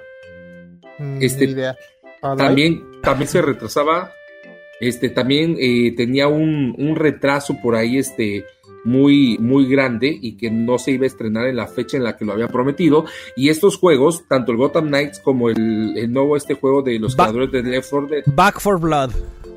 Back for, Blood. Son juegos que desde hace rato se están vendiendo en preventa, que mucha gente ya los pagó en Xbox Live, este, en Game Pass, perdón, en, en, que, o sea, que ya los pagó en digital, que ya los compró y que puta, te lo siguen retrasando y te lo siguen retrasando y no está chido. Mira, pues hay dos. Ah, perdón. Sí. No, no, rápido, rápido. Nada más después de lo que vimos con Cyberpunk, yo creo que, que los retrasos no, no, deberíamos tomarlos mal. Porque sabemos que un juego apurado termina siendo un juego mal hecho y pues terminamos con un Cyberpunk. Sí. Yo creo Pero repito, estamos seguros que los están retrasando porque no los han terminado o tiene que ver con que están este, esperando una mejor, este, una mejor fecha para poder estrenarlo porque no estamos seguros de que no lo están estrenando por, yo creo, por, eso. yo creo, y te lo voy a decir al, a lo que yo creo, opinión personal. Yo creo que están tardando más en el desarrollo por el mismo asunto que, que, estamos viviendo en todos lados de la pandemia es este, aunque se les dé la, la, oportunidad a los empleados de trabajar en, de casa, en casa, es un poco más complicado coordinarlos y más cuando se, trata de un proyecto enorme como un videojuego. No es nada más un programador picándole, tienes un programador que tiene que estar en coordinación con el diseñador, que tiene que estar en coordinación con el que programa otra cosa, que tiene que estar en coordinación con otro. Y si no, si no existe esa coordinación, no puedes avanzar bien en el juego. No porque cada quien avanzaría por su lado, los códigos no, no, no serían compatibles entre sí, tendrían que meterle mano para ajustarlos. Este. Pero pues yo creo que por ahí va la, por ahí va la cosa. También sabemos que los juegos cada vez son más complicados de desarrollar porque son más detallados, hay más este, variables, hay más movimientos, hay más detalles que tienen que, que quedar bien para que el juego se vea bien. Este, pero y esperemos, y esperemos que al final estos retrasos sí sirvan, como dice Tony, para que en el momento en el que salga estén lo suficientemente pulidos y jugables para que los disfrutes. Es decir, que, la experiencia sea satisfactoria para el güey que va a pagar dos mil pesos por un juego. De hecho, yo te decía, o sea, yo, yo quería decir que, que hay muchas cosas, como mencionaba Tony. Puede ser una de que pues tengan problemas por la programación y el diseño, porque pues imagínate hacer un videojuego remoto de tal de tal magnitud, o sea, es, más difícil. Entonces, eh, sí, esa puede ser una. La segunda puede ser como tú decías, están esperando fechas, pero ¿por qué? Yo siento que también puede ser porque la economía, como, o sea, sí tenemos oportunidad de jugarlo la mayoría de las personas porque estamos encerrados, pero no tenemos la misma economía que cuando estábamos eh, más activos. O sea, digo, muchas personas, puede que algunos sí tengan la suerte de que estén bien. Entonces, yo creo que esa podría ser otra opción. O sea, que, la economía saben ellos que no están bien y las ventas no van a ser iguales. Y eso, pues, para las compañías grandes es un miedo horrible. Tal vez yo siento que eso sea. Sí, en eso tiene razón. Yo estoy seguro de que es un miedo horrible y de verdad espero que, o sea, este año solo nos han hecho más que anuncios de que se retrasa, se retrasa, se retrasa Harry Potter, se retrasa este eh, todos los juegos que se han retrasado, eh, el de Prince of Persia, etcétera, etcétera, etcétera, sea para de verdad pulirlos y para que cuando se estrenen no nos vayan a hacer un cyberpunk. De verdad, sería ya muy culero que nos hicieran algo como eso eh, de nuevo. Y yo no sé mucho del, desarrollo de juegos. Es más, yo ni siquiera sé mucho de animación y de 3D. Tú sí, Charles, tú me puedes decir lo culero y lo complicado que es, este, ah, porque ah, si haces, sí, tú sí haces animación en 3D, si has hecho cositas en 3D, si haces animación. Y de hecho, voy a, invitar a alguien al podcast, vamos a invitar a alguien que es animador y que ha trabajado en videojuegos para que nos diga qué pedo, o sea, qué tan culero está y, y cuántas semanas se tardó haciendo los zapatos del Master Chief. Mira, te voy a decir, yo, yo en un jueguito amateur que, que programé con dos amigos hace, hace mucho tiempo, este, era un, un RPG, güey. Y teníamos, robamos muchas imágenes para usar como los banners de los personajes. O sea, agarramos imágenes de internet y así. Y realmente no dibujamos como que de cero todo. Y nos llevamos, ¿qué te diré? Como seis meses. O sea, dándole duro los tres todos los fines de semana y así. Y el juego, la neta, nunca lo terminamos, o sea, quedó inconcluso. O hace poquito estaba estoy haciendo una animación para un video y este y en 6 segundos me llevaron 12 horas, güey. o sea, imagínate. Sí, sí, sí, es un trabajo. Y, y digo, yo no soy un profesional, aunque lo seas, siempre lo han dicho, la animación es, es un trabajo de paciencia, güey. Tú eres animador, Tony es programador, yo este puedo poner mi voz y podríamos hacer un juego de Arcadio. ¿Tú, ¿Tú, tienes las ideas.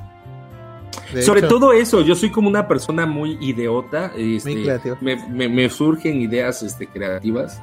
Este, me acordé del güey que llegó a Shark Tank y le dijo, ¿de qué trabajas? ¿Tú qué eres? Y él dijo, soy inventor, ¿no? Güey, pues siempre he querido armar un grupo de, de o sea, algún, algún alguna un grupo donde podamos hacer videojuegos, pero es punto y aparte. Pero sí Siempre he querido armar un gangbang, pero punto y aparte. Eso ya es tu pedo. No, pues provecho. Sí, provecho, provecho. Bueno, señores, ¿algo más que quieren agregar a este increíble podcast que hemos tenido el día de hoy? Pues yo creo que ya, bien. sí, yo creo que ya hablamos de todo, o sea, ya tocamos los temas que de lo, que teníamos que tocar y nos desviamos como siempre y qué buenas desviadas, ¿eh? Sí, sí, sí. Estuvo bueno, muy bueno nos, nos debíamos como sague tantito a la izquierda. Este, gracias a todo el público que estuvo escuchando este increíble podcast. Gracias por compartirlo, gracias por donar y espero que lo hayan disfrutado. No se les olvide, una vez que termine el podcast está disponible, lo pueden compartir, lo pueden volver a escuchar y eh, pues bueno, lo pueden en, en, el transcurso de la semana, lo pueden escuchar en la repetición en Spotify. Así es, de, mi parte no queda más que despedirme y desearles una excelente semana o un excelente día, dependiendo de cuándo están oyendo, de cuándo estén oyendo el podcast. Igual de mi parte, pues muchas gracias a todos los que escuchan. Este, esperemos y se diviertan tanto como nosotros. Y pues nada, sean bienvenidos todos los jueves por acá. Todos los jueves transmitimos en vivo nuestra página de Facebook Arcadium. Gracias. Soy tu arroba de confianza y el host de este podcast, arroba Christopher, en compañía del señor este, Tony Senpai y también en compañía del señor Charles Fiction. Solamente me queda decirte adiós y game over. Hasta la próxima, amigos. Bye bye.